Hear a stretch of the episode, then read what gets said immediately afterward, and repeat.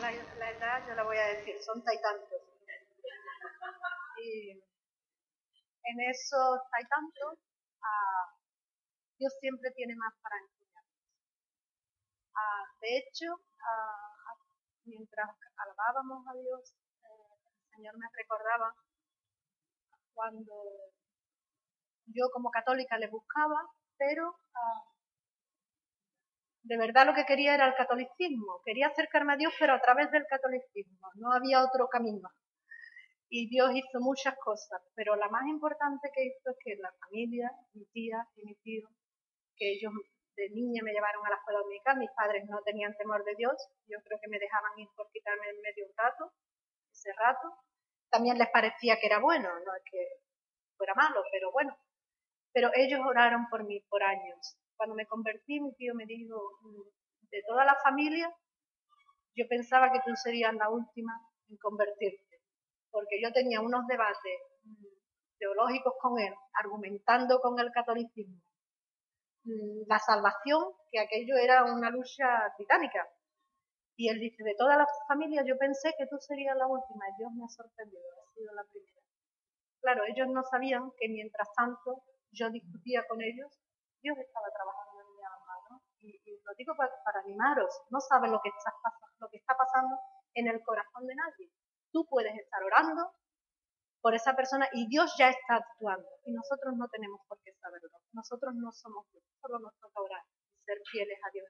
Bueno, ah, ya hemos hablado de la edad, ya hemos hablado de la oración y ahora este es el día que ha hecho el Señor, nos vamos a gozar.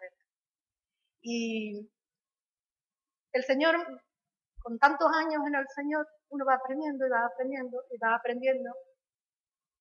Y, y con tantos años dice, Dios tiene más para enseñarme. Dios tiene más para enseñarme. Y últimamente me ha hablado mucho por un texto. Cuando Pepi me, me llamó, ya ese texto estaba en mi mente y en mi corazón por lo menos un mes, un mes y medio antes, y yo estaba meditando una vez y otra vez, Dios me lo traía. Y cuando ella me pidió compartir, es que fue como una confirmación, yo dije, no, no, no, a mí me da miedo. Yo no quiero hablar delante de tantas mujeres. Mm, ¿Qué van a pensar de mí, no? Ese tipo de cosas que, que uno se, se, dice por dentro, ¿no? Y, y el Señor me dijo, mira, yo te he dado la palabra. Y yo digo, eso no, porque va, eso es una barbaridad, ¿no? Pero no, la confirmación era fuerte. Mi temor es que como no como es un tema más teológico, a lo mejor yo no voy a saber compartirlo, pero tengo la certeza en esta mañana que aunque yo no sepa compartirlo, el Señor os va a hablar. Porque la palabra viene dada por el Espíritu, ¿no? Es el Espíritu que ha inspirado esta palabra. Y el Señor hará llegar a cada una lo que Él quiere trabajar en vuestra vida. Y lo único que quiere es buena tierra, ¿no? Para que cale, Así que vamos a abrir la palabra del Señor en Colosenses capítulo 3.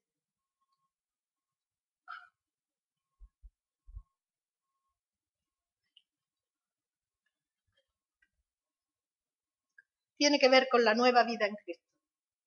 Para mí ya no es tan nueva, ya son muchos años en el Señor, pero sigue siendo nueva, porque siempre hay más para aprender. Colosenses capítulo 3, del 1 al 4 vamos a leer estos versículos. Bueno, si pues habéis resucitado con Cristo, buscad las cosas de arriba, donde está Cristo sentado a la diestra de Dios. Poned la mira en las cosas de arriba, no en las de la tierra, porque habéis muerto y vuestra vida está escondida con Cristo en Dios. Cuando Cristo, vuestra vida, se manifieste, entonces vosotros también seréis manifestados con Él en gloria. Claro, leemos esto y no nos damos mucha cuenta de lo que está diciendo. Pero aquí está diciendo una, serie de cosas muy profundas, ¿no? Yo me, he inventado una manera de para tratar de explicarlo, ¿no? En una de estas reuniones de mujeres que tenemos, alguien me dio una piedrecita con un nombre escrito, mi nombre, es una piedrecita, no, significa más, no significa nada más. Pero lo que la palabra está diciendo es que yo, que no soy nada, ¿no? Dice, si habéis resucitado con Cristo, ya que habéis resucitado con Cristo, dice otra versión. Es un hecho, ¿no? Buscar las cosas de arriba. ¿Dónde? Donde está Cristo sentado a la diestra de Dios. Porque vosotros, dice, habéis muerto. Ya no estoy viva. Esta piedra está muerta, ¿no? No estoy viva. Y vuestra vida está escondida con Cristo. He escondido esta piedra. ¿La veis ahora? ¿Dónde está? Escondida. Con Cristo. ¿Te imaginas? ¿Dónde? Mira lo que dice. Sentado a la diestra de Dios. Cristo está sentado a la diestra de Dios. Y yo, que no soy nada, más que una piedrecita muerta, estoy escondida con Cristo en Dios. Porque Cristo está en Dios. ¿no? El Padre y yo uno somos. ¿no? Así, ¿qué vemos? Al Padre. ¿Y yo? ¿Dónde he quedado yo? ¿Dónde has quedado tú? Escondida con Cristo. ¿Y dónde está Cristo? A la diestra de Dios. ¿Te das cuenta que ahora en este momento nosotros también estamos aquí, a la diestra de Dios? Tenemos enchufe para las cosas celestiales. Es que tan cerquita, tan cerquita, tan cerquita. Pero, ¿qué pasa? Que no tenemos conciencia de ese tipo de cosas. En la salvación hay dos lados. El lado de Dios, cómo lo ve Dios y cómo nos vemos nosotros. Dios nos ve así, no nos ve a nosotros, porque si Dios nos viera a nosotros con nuestros pecados, con nuestras maldades, pero nos ve cubiertos por la sangre de Cristo, ¿no? Dice, Él es la propiciación por nuestros pecados. Él nos ve cubiertos por la sangre de Cristo. Y escondido nos ve en Cristo. Y Cristo está a la diestra de Dios haciendo qué? Intercediendo. Ese es su ministerio. Pero es que además nos ha encargado que sea el nuestro también. ¿Por qué? Hombre, pues ya que estamos tan cerquita, ¿o qué vamos a hacer? Él está intercediendo por nosotros y nosotros qué? Nos distraemos, pues nos distraemos, mira. Eso es lo que hace. En lugar de estar con la mirada puesta en Cristo, ahí estamos, que la hipoteca que no me llega, esa enfermedad que viene de camino, la otra que se ha ido, ¿no? ¿Qué cosas nos preocupan? El trabajo nos tiene que preocupar. Ese es el lado nuestro. Ese es el lado nuestro.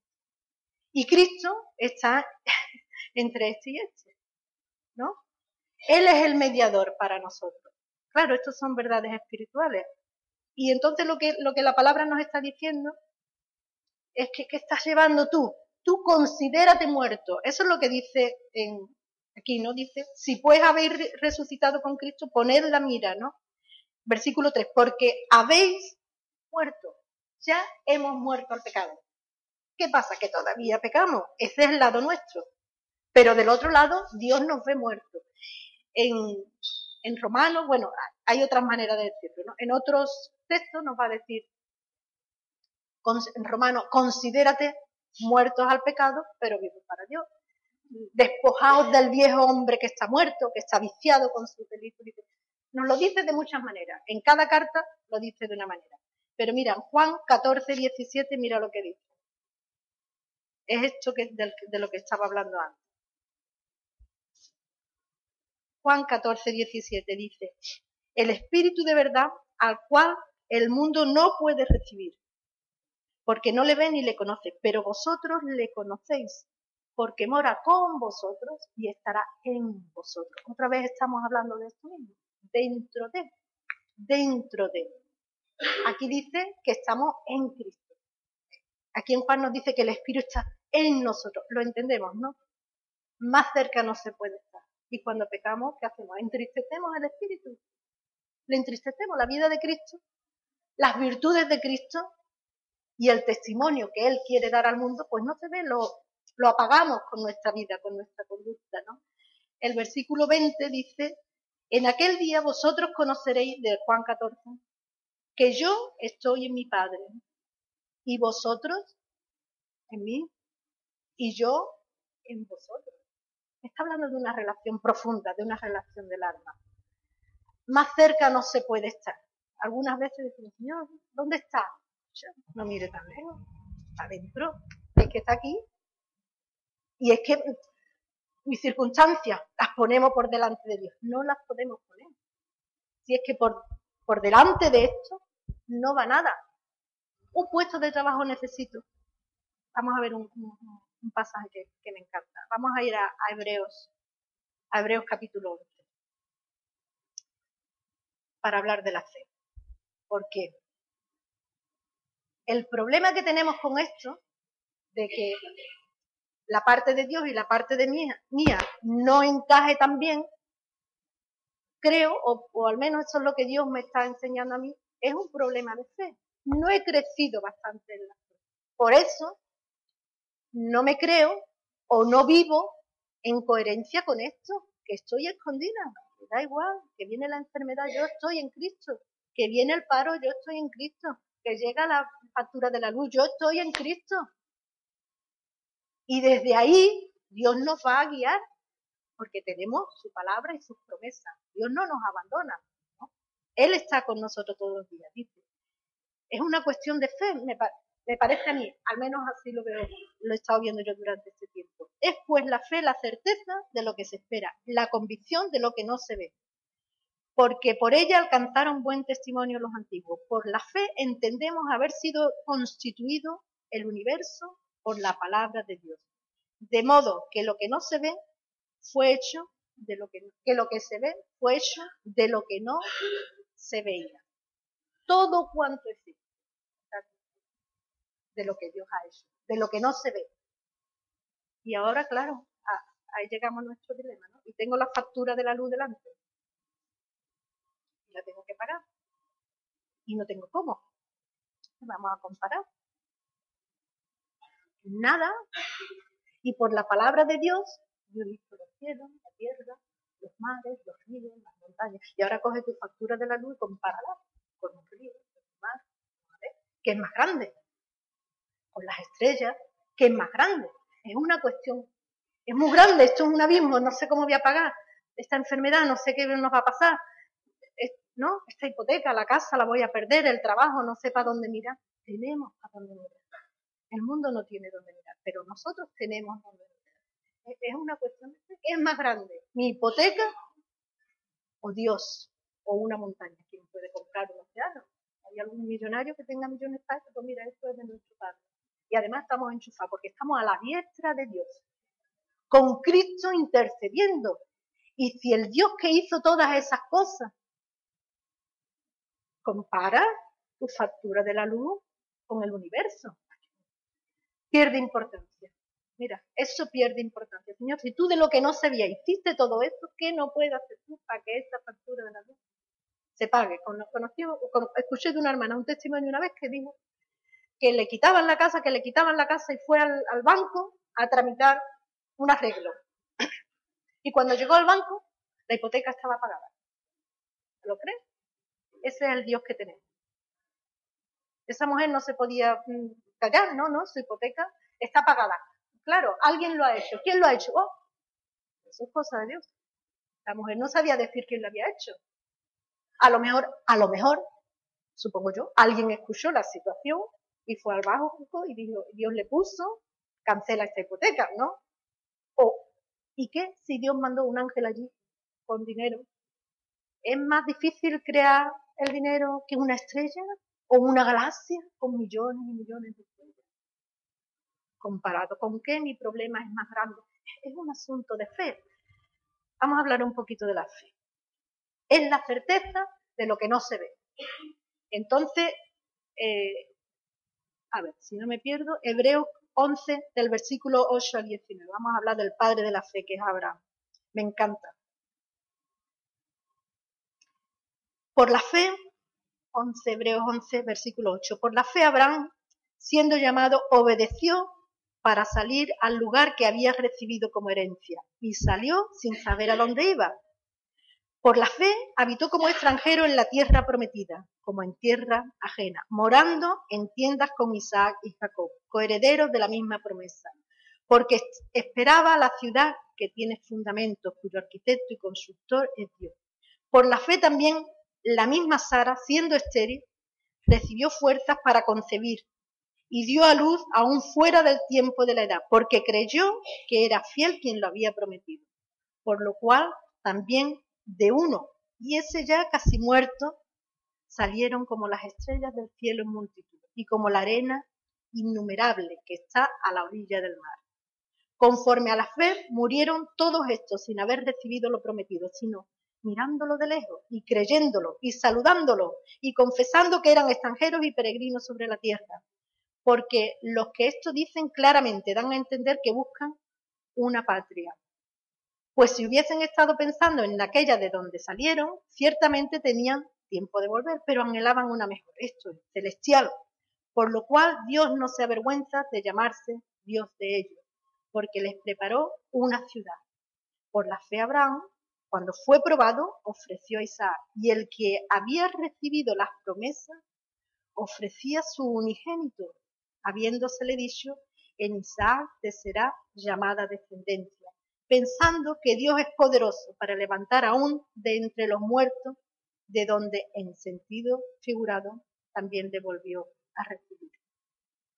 Abraham que sale de Ur de los caldeos y Dios le dice, te voy a dar una tierra. Y en la tierra que fue, un peregrino, ¿no? Tierra no tuvo. Todo el tiempo le dijo, esta tierra para ti, sí, pero no me la ha dado. De hecho, cuando se murió Sara, tuvo que comprar la cueva de Macpela para enterrarla, ¿no? Que se la quisieron regalar, se ve que le querían. Pero la primera tierra que Abraham tuvo fue comprada, cuando Dios le había dicho, esta. Pero él tenía la mirada Parece que había leído Colosenses 3, claro, no, estaba escrito, pero poner la mira en las cosas de arriba. Dice que le esperaba una celestial, que la de aquí, que la tierra que era buena y todo lo demás. Pero le pareció poco. Si Dios me lo ha dicho, eso es que Él tiene. Y entonces dice que Dios no se avergüenza de llamarte Dios de él. de hecho, Dios se presenta así como el Dios de Abraham, el Dios de Isaac y el Dios de Jacob. ¿Diría eso Dios de mí o de ti? ¿Estaría Dios orgulloso ¿Qué le llenó de orgullo a Dios? Que a Abraham no le diera vergüenza de, confiar en él. Ahora, tenía, te voy a dar una tierra, venga, vale, vamos. ¿Y ahora qué?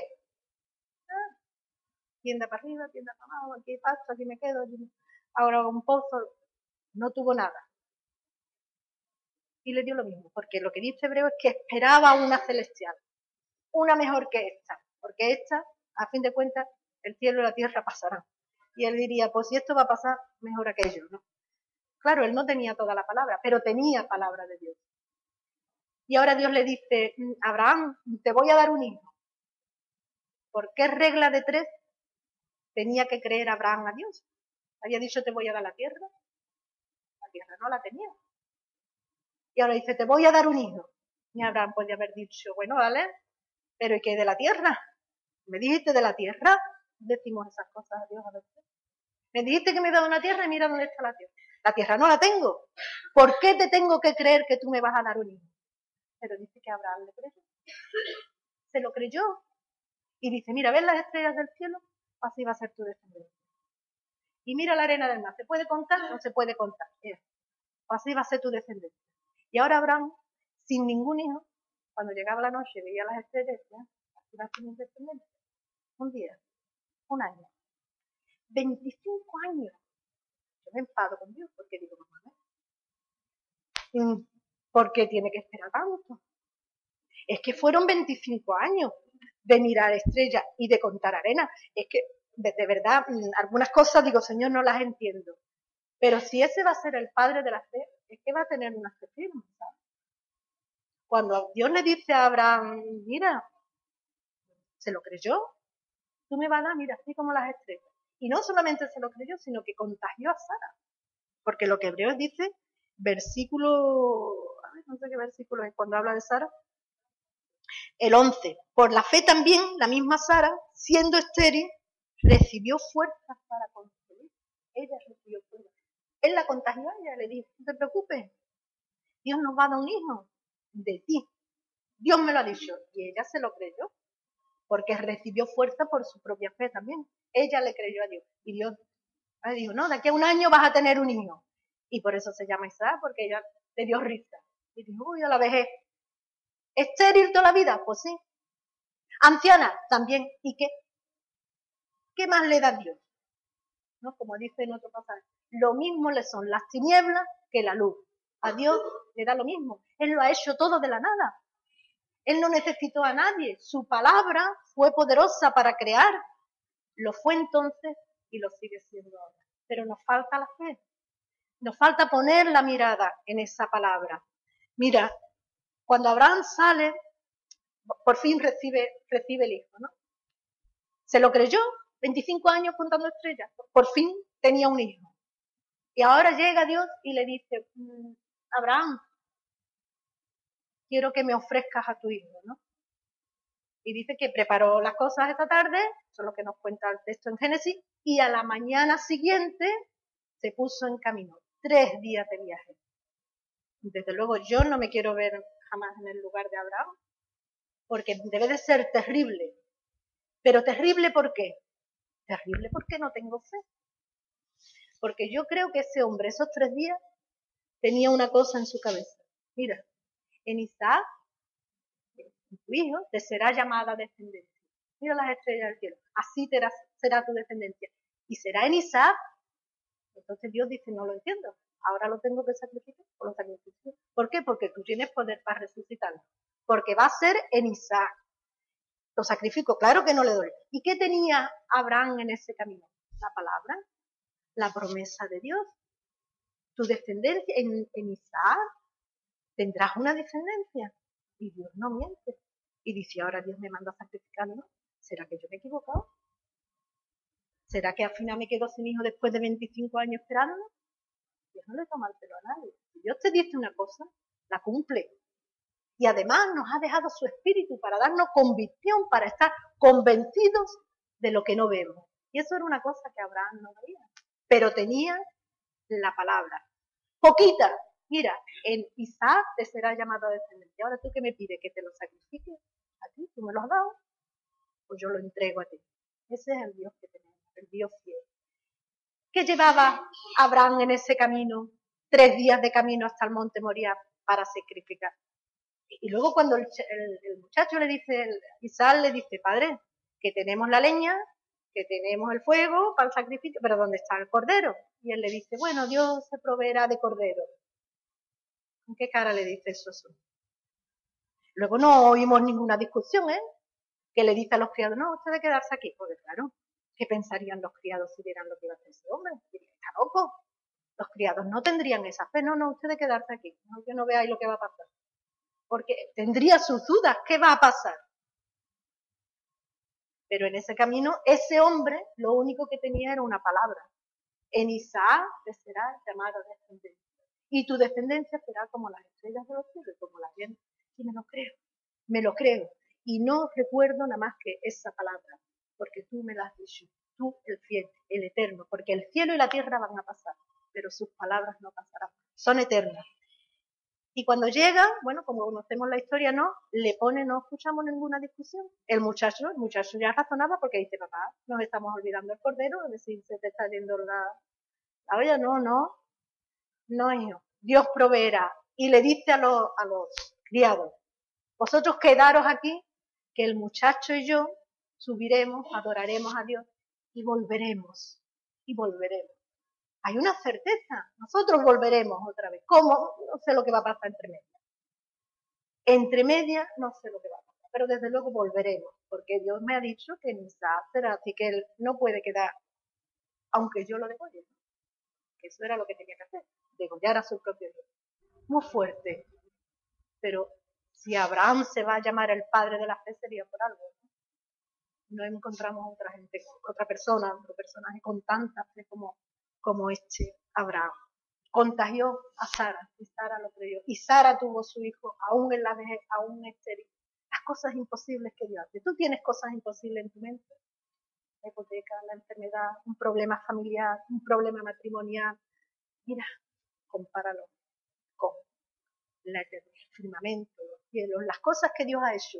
Y tu problema se te va a quedar pequeño. Dios es poderoso. Y si Dios te ha dado una promesa a ti de forma personal, no te olvides de ella. Quédate con Abraham. No tenía mucha palabra, pero esa la tenía. Esa era para él. Mira, esta me como a un palo ardiendo y no la suelto. Esta es mía. Dios puede darte promesas para ti, para tu familia, para tus hijos, para tu matrimonio, para circunstancias, para circunstancias. Yo visité una vez a una amiga y estuvo, le entró problemas de salud y casi se muere. Vamos, casi se muere que estaban preparándolo. Yo estaba de visita en su casa. Yo nada más que oraba y oraba y yo decía, no, no puede pasar esto. Yo vengo de visita a tu casa y tú te mueres. Como una situación complicada. Y estaba leyendo la palabra y el Señor me dio un texto así con mucha fuerza. Esta enfermedad no es para muerte, es para la gloria de Dios. Y yo dije, entonces esto no se va a morir. Allí que se muere, que se muere, que se muere, que se muere. Bueno, se arreglaron unas cosas en una clínica, le dieron un tratamiento, la mandaron a otro lugar, la mandaron a, a Gerona cuando fue un problema de riñón, empezaron las diálisis, primero las hicieron con una, unas mantas, le ponían unas mantas y expulsaba lo que podía con una sauna en casa, luego la llevaron a una clínica, luego empezaron las diálisis, estoy hablando de muchos años, y esta hermana uh, se fue a vivir a Gerona y allí le hacían las diálisis y para vivir allí alquilaba habitación en su casa para ayudar a pagar eh, con el coste se convirtió ese matrimonio, se convirtieron otros matrimonios, se convirtieron otros. Yo, cuando escuchaba las noticias, recordaba, esta enfermedad no es para muerte, es para la gloria de Dios. La enfermedad ya la tenía. No es que llegó, la enfermedad ya la tenía. Pero dentro de que la tenía, Dios usó todo aquello para salvar a muchos. Se convirtieron muchos por el testimonio de esa mujer, incluido su marido, que llevaba años a, endurecido, ¿no? Y con una actitud Dios le sacó de su lugar, Dios le llevó hasta Gerona para estar con ella, allí conoció muchos hermanos y el Cuando Dios te dé una palabra, dice, Señor, yo no sé cómo lo vas a hacer. Pero claro, yo, yo decía, esta enfermedad no es para muerte. Y allí estaba todo el mundo arreglando y diciendo, cuando llamamos a los del ocaso, bueno, el ocaso o el que fuera, el ocaso, ah, claro, mm, hay que llamarlo más, bueno, hay que hablar con ellos. Yo los vi en la casa, a esos personajes. Yo me iba al hospital, yo les vi en la casa, nos la llevamos a Barcelona. Era una situación muy complicada. Y yo con esa esta enfermedad no es para muerte, no se va a morir. Esto es para la gloria de Dios. Pero yo decía, bueno, esto no va a pasar. ¿Cómo le explico yo a esta gente? Que, no se va a morir, que Dios va a hacer algo, yo qué sé si va a ser ahora o, o, va a pasar dentro de dos días. Era una incógnita, pero a lo largo de los años que vivió, los pocos de años, muchos creyeron en él y, eso es un gozo. Esa palabra la tenía yo y yo la disfruté. Sus hijas no, no la tuvieron, ¿no? Pero yo disfruté y yo sabía. Y Dios puede darte a ti una palabra para, para ti, para tu situación, para tu problema específica o no, o general. El Señor dice, yo estoy contigo todos los días, yo no te dejaré y no te desampararé. ¿Te lo crees? ¿Y qué pasa cuando vemos, oh, mira, la enfermedad, el hospital, ahora para acá, ahora para allá, esto no acaba, mm, esta situación. Mira, aquí no nos vamos a quedar ninguno. Lo importante es solucionar el tema con la eternidad. Y allí con el Señor estaremos mucho mejor. Y los que mueren en Cristo, los que duermen, le llaman los que duermen, se van de aquí, vale, es doloroso, pero nos veremos allí por la eternidad. Y en definitiva, en el camino todo es una cuestión de fe. Dios te dice una palabra y tú tienes donde agarrar. Ahora, nos olvidamos. Y al cabo del tiempo yo tengo una manía de poner fecha. Cuando Dios me da algo, le pongo una fecha en mi Biblia. Y cuando la veo cumplida, le pongo otra fecha. Algunas veces me olvido. Y digo, mira, voy paso por el sitio. Ya se ha cumplido. Uh, dos años, tres años. A ver, ¿cuándo fue? ¿Alguien se acuerda? ¿Cuándo pasó esto? No, pues Dios lo ha hecho ya yo me había olvidado, qué vergüenza. Por eso Dios no dice, yo me llamo Dios de Shari. ¿no? no, Dios se llama Dios de Abraham, Dios de Isaac y Dios de Jacob. Y ojalá que Dios no se avergonzara de llamarse Dios, porque yo le honre con mi vida, ¿no? Pero tengo donde agarrarme, tengo una palabra. Esto no se queda aquí. Tengo una palabra. Y esa palabra se va a cumplir. ¿Cómo? Ah, yo no sé cómo yo no soy yo, pero yo no estoy sola, yo no estoy ahí al libre, a la aventura, yo tengo donde agarrar. Mira, vamos a volver un momentito a Colosenses.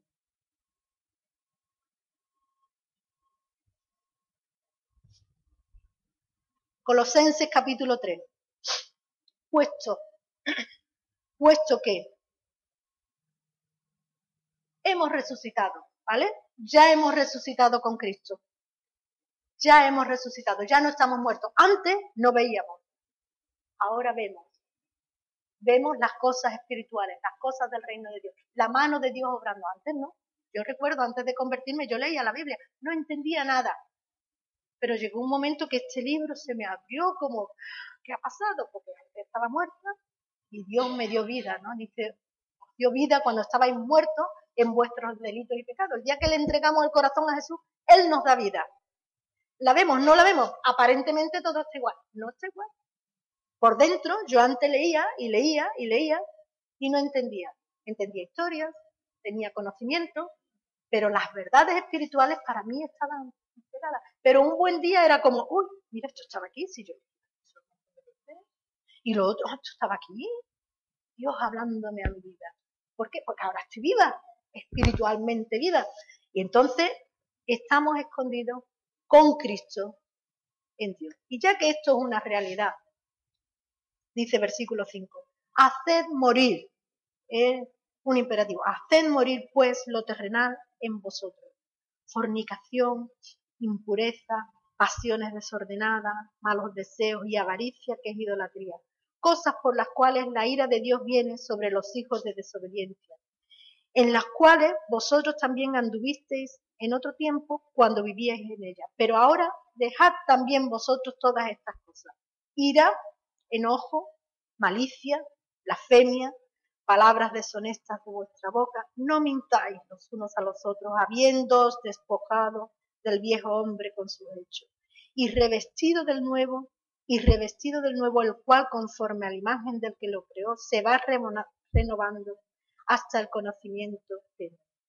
Versículo 8. Dejad también vosotros estas cosas. Ira, enojo, malicia.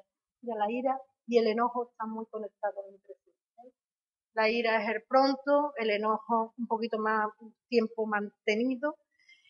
Y eso en realidad es una adrenalina.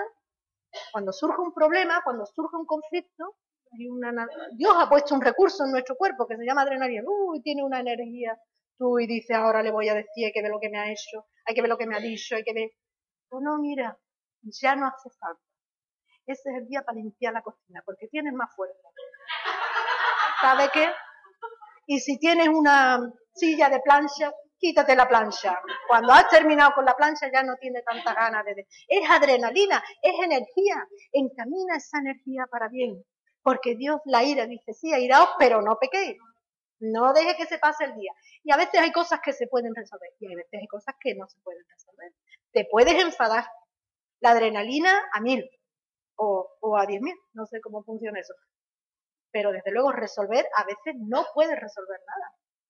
Y si no vamos a, a resolver nada, ¿qué vamos a hacer?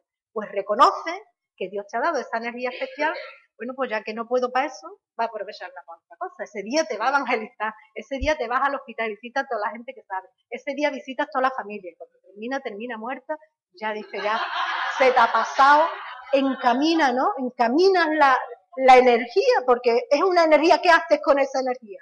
¿Entra? Que entra tu hijo y es, esos textos, esos zapatos, la mochila o los libros y esa habitación. no, no vale la pena, no vale la pena esta está puesta para bien.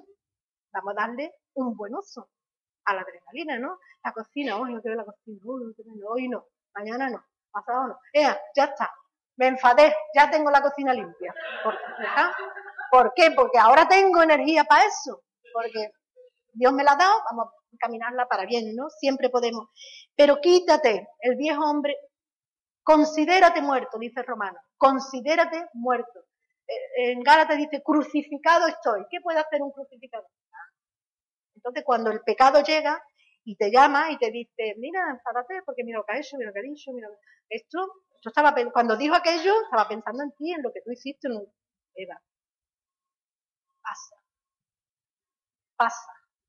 Y si fuera una ofensa, a propósito, que la mayoría de las veces nunca lo es, sino que nos imaginamos o nos ofendemos, es honroso pasar por alto la ofensa. Tenemos derecho. ¿Cuántas veces ofendemos a Dios? ¿Y Dios qué hace? Una mano misericordia. Dice que hasta los cielos llega su misericordia. Hasta los cielos. Vamos a ver, versículo 12. Vestidos pues como escogidos de Dios, santos y amados, de entrañable misericordia, de benignidad, de humildad, de mansedumbre, de paciencia, soportándoos unos a otros y perdonándoos unos a otros. Si alguno tuviera queja contra otro, de la manera que Cristo os perdonó, así también hacedlo vosotros.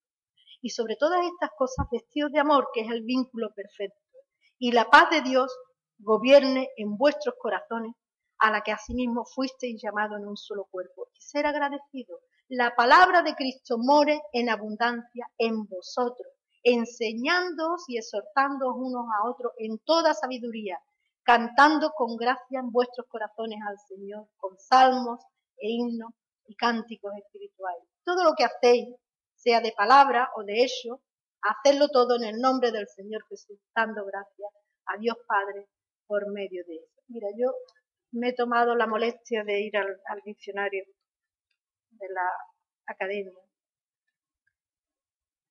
y dice algunas definiciones de misericordia. Dice que es la cualidad que inclina el ánimo a compadecerse por las miserias ajenas. Y es un atributo divino en cuya virtud Dios perdona, porque todo pecado es contra Dios, Dios perdona y remedia los pecados. Dios nos ve en nuestra condición de calamidad y dice, no voy a dejar a esta persona así. Viene, perdona, o sea, es movido a hacer algo. Eso es la misericordia. La benignidad es apacible, es humanidad. La humildad deriva del sentimiento de nuestra bajeza. La humildad es la que se da cuenta, la persona humilde, cuál es su sitio. Vale, que estoy. ¿A dónde estoy? A la diestra del Padre, ¿no? A la diestra del Padre. Con Cristo, escondida en Cristo. ¿No se te ocurre presentarte ahí? Yo llego hasta la presencia del Padre, que dice en hebreo, el camino abierto tenemos para ir a Dios. El camino abierto en Cristo. Y lo repite una y otra vez, en Cristo. ¿Por qué? Porque yo con mis pecados, como me presento delante de la presencia del Dios Santo estaría aniquilada de momento, pero Dios me ve en Cristo. Así que cuando vamos al Padre en Cristo, entonces sí tenemos el acceso, entonces sí tenemos el enchufe, entonces sí tenemos, ¿no? Enchufe, Y si estamos en ese sitio de privilegio, que es a la derecha del Dios, de Dios, escucharemos la palabra de Dios. Cristo está intercediendo por nosotros todos los días. No creo que Cristo está pidiéndole al Padre por mi dolor de espalda, que me caí hace una semana. Me clavé el escalón de abajo. Fueron cuatro escalones y el de abajo, afortunadamente, era un canto redondeado. Si llega a ser plano, a lo mejor estaba en un hospital, pero fueron, estaba redondeado. Dice que esa parte redondeada resbala. A mí me salvo de romper la columna seguramente. No creo que Dios Jesús esté intercediendo por, por eso. Creo más bien que está preocupado por cuánta o mucha misericordia de Dios. Y cuando viene el que nos acusa, mira, ¿has visto esta? ¿Ah? Cristiana de boca, mira lo que hace. El acusador de los creyentes, que es el diablo, y llega y me acusa y te acusa delante del Padre. ¿Os acusa?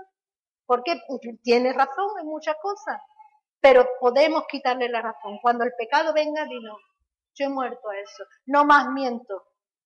Me enfado, sí, pero cuando me enfado limpio la cocina, mira que limpia Y ya arreglo ese asunto. Me enojo, no voy a mantener el enojo, el enfado por mucho tiempo, porque Dios me ha dado recursos para no hacerlo. las cosas de este mundo, las cosas sucias, no, porque tengo la mirada en los cielos. Porque no me preocupa el dolor de espalda, me preocupa el corazón, el corazón que haga las cosas que Dios dice. Estuvimos conociendo a, Carolina pasó la mayoría la conocéis ya, ¿no? Y me encantó. Y he echado mano de, su manto, de la misericordia, un montón de veces. Ella, Carolina Fasol, fue a, una casa en los Estados Unidos y llegó de noche. Y ya estaban todo el mundo durmiendo mucho tiempo, le daba puro. Y entonces le dejaron la ropa de la cama, en un sofá cama, allí dobladita, y ellos cuando llegaron, que llegaron de madrugada, dijeron, ahí tiene la ropa de la cama, se tiró la cama y se acostaron. Y cuando abrieron la manta, resultó que la manta era de una cama pequeña. Se ve que doblada, bueno, no era tan pequeña como esta, esta era la que mejor me cabía a mí en la bolsa. No quería yo traer. Era una manta y doblada, pues parecía una grande, pero cuando se acostaron Jaime y ella, la manta no llegaba. Y dice, nos pasamos la noche que el uno tira para acá las espaldas por el otro, el pie fuera. Y es que mm, así es nuestra misericordia. Esta parte está muy buena pero tápate con ella de noche. Ponla en una cama de matrimonio, no vale para nada. La espalda, el pie, el cuello, el brazo, y así es nuestra misericordia con los demás. No cubre. Ah, no, pero mira lo que dice. sí, cubre con misericordia. Porque Dios dice que su misericordia es hasta los cielos. Y si nosotros vamos a parecernos a Jesús, que es nuestro ejemplo a seguir, tendremos que tener misericordia, en, primera de Pedro dice añadir, añadir. Y eso es lo que tenemos que hacer, añadir. Mira, esa, esta es chiquitita, pero tenemos que añadir, dice en primera de Pedro, añadir a vuestra fe virtud. ¿Qué? Añade, añádele otro. Mi abuela me hizo una de matrimonio, esta, así de chiquitito. Y lo une, y lo une, y lo une. Tengo una de matrimonio. Tengo una yo y otra cada uno de las familias me parece a mí, porque no paró, ella no paró, hasta ella tiene, porque como era como de la familia. Añade, es pequeño, pero añade, añade, que tu misericordia no se quede corta, la de Dios llega hasta los cielos. Y si tú vas a ser como Jesús, que es nuestro ejemplo, nuestros ojos tienen que estar puestos los ojos en Jesús, el autor y el consumador de la fe. Nos falta misericordia. Dios quiere más misericordia de nosotros. ¿Qué haces tú? Porque claro, es muy fácil decir, ah, mira lo que ha hecho, oh, y señalar el asunto. ¿Para qué vale eso? Dios lo que te dice, no vale, eso no es misericordia. Le estás prestando tu boca al diablo, que es el que acusa. No, no te presto más mi boca, sino, ¿qué puedo hacer yo? No sé si puedo hacer algo por una situación, la que fuere. Imagínate la que más te moleste. Pero puedo orar. Yo puedo orar. Y yo que estoy en el, ante el Padre, escondida en Cristo, tengo influencia. Y puede que tenga hasta una palabra. Y el que nos ha dicho, no te dejaré, no te desampararé, estaré contigo todos los días. Te cuido, dice, como a la niña de mis ojos. En Juan nos dice, mis ovejas que oyen mi voz y están en mi mano, nadie las arrebatará de mi mano. Y a continuación dice, mi Padre que es mayor que todo, las tiene en su mano. ¿Está en la mano de Cristo o está en la mano del Padre? ¿Qué más da? Si el uno está dentro del otro. ¿Y nosotros dónde? En la mano también, escondidos en Cristo. Ahí no contamos nada. El gráfico está puesto para ayudarnos a pensar en nuestra situación, porque funcionamos por vista, no funcionamos por fe. Y lo que Dios quiere es trabajar nuestra fe, vestidos como escogidos de Dios. Dice versículo 14, el, 13, ah, unos a otros, perdonándoos unos a otros. Si alguno tuviera queja contra otro, de la manera que Cristo os perdonó, de la manera, de la manera que Cristo perdonó. Fíjate, yo algunas veces digo, Señor, te pasa, dice, así también hacedlo vosotros. Y sobre todas estas cosas, vestidos de amor, que es el vínculo perfecto. El amor sería el hilo que une una pieza y otra y otra y otra. El amor lo cubre todo, el amor lo une todo.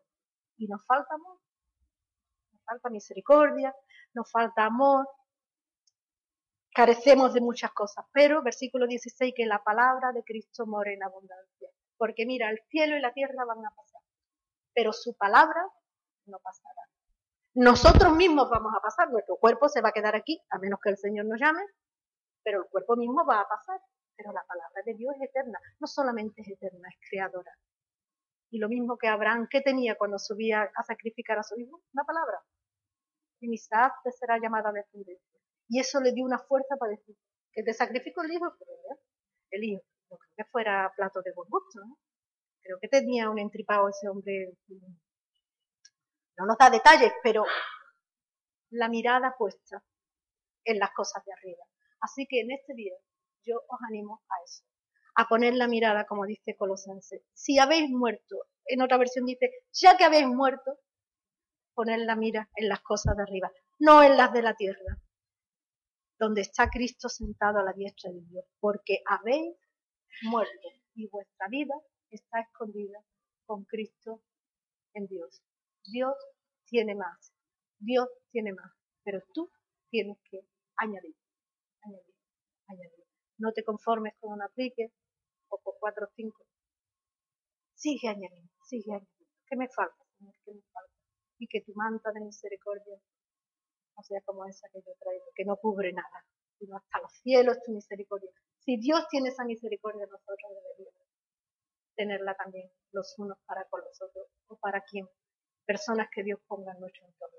Familia, hermanos, padre, madre, a veces hay daños hechos por tiempo y tiempo y no se olvida, y no se cura, y no se sana. Echa tu manto de misericordia, mira, y ya no se ve nada, nada de lo que hay. Eso es lo que hace Dios con nosotros, echa su manto de misericordia, porque si de verdad nos viera y nos sacara a la luz, ya no hechos o no hechos, actitudes que tenemos que no convienen, que son las más difíciles. Son las más difíciles, porque a lo mejor un hecho lo controlo, pero esta que está aquí no tiene que saberlo nadie, lo sabe Dios y Dios dice, mi manta de misericordia, mira. Y además es nueva cada mañana, porque nueva cada mañana son su misericordia. Si puedes haber resucitado con Cristo, buscar las cosas de arriba. Buscar las cosas de arriba y añadir, añadir, como dice primera de Pedro, no, segunda de Pedro, uno del 4 añadí a vuestra fe virtud, a la virtud conocimiento, al conocimiento dominio propio, etcétera, etcétera. Porque si estas cosas están en vosotros y abundan, no os dejarán ociosos ni sin fruto. Ociosos ni... Porque algunos han llegado a olvidar que sus pecados han sido perdonados. Mira qué grave. ¿eh? La cosa es seria si nos añadimos.